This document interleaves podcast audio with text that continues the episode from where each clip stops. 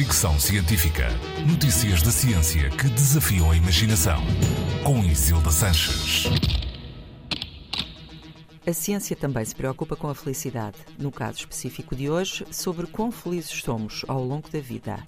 Um estudo conjunto de universidades alemãs e suíças, publicado no Psychological Bulletin, analisou dados de mais de 460 mil pessoas e concluiu que a satisfação de vida, a felicidade, diminui entre os 9 e os 16 anos, depois vai subindo ligeiramente até aos 70, altura em que volta a cair, até aos 94.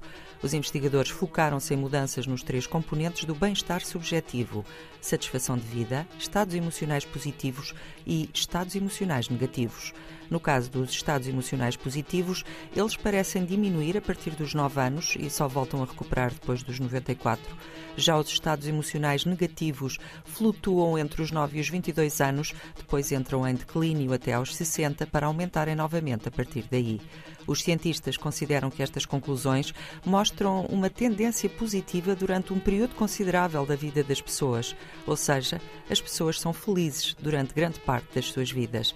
Explicam a tendência negativa entre os 9 e os 16 anos com as mudanças no corpo e na vida social típicas da puberdade e justificam a tendência negativa nas idades mais avançadas com os condicionamentos físicos, sociais e psicológicos que se manifestam com o envelhecimento.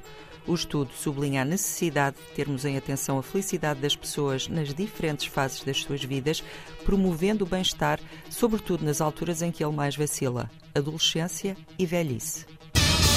Fricção científica.